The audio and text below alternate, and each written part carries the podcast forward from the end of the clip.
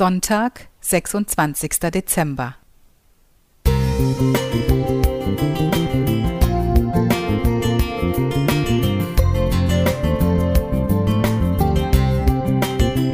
Ein kleiner Lichtblick für den Tag.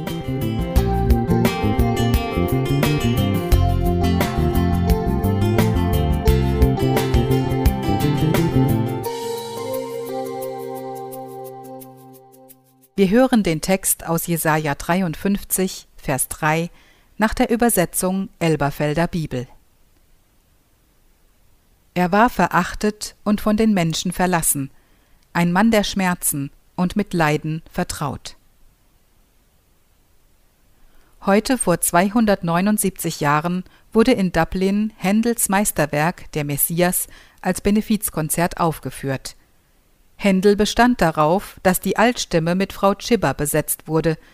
Nur die gute Frau war wegen einer pikanten Sache mit ihrem Untermieter gerade in allen Schlagzeilen.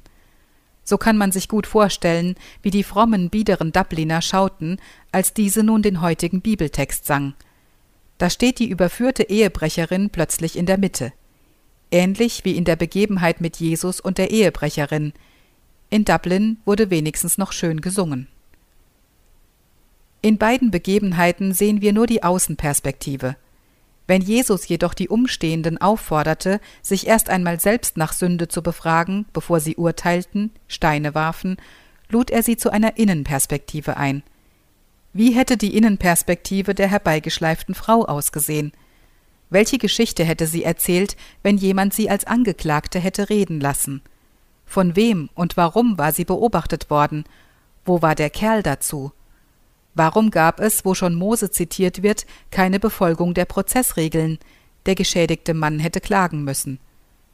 Alles in allem überwiegt der Eindruck, dass es gar nicht um sie ging, sie wurde nur benutzt.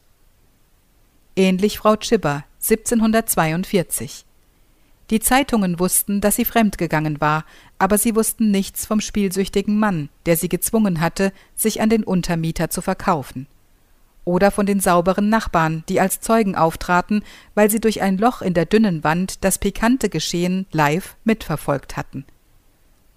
In beiden Fällen gerieten die Frauen in die Machtmühle verlogener Öffentlichkeit, religiöser Rechtschaffenheit und oberflächlicher Aburteilung.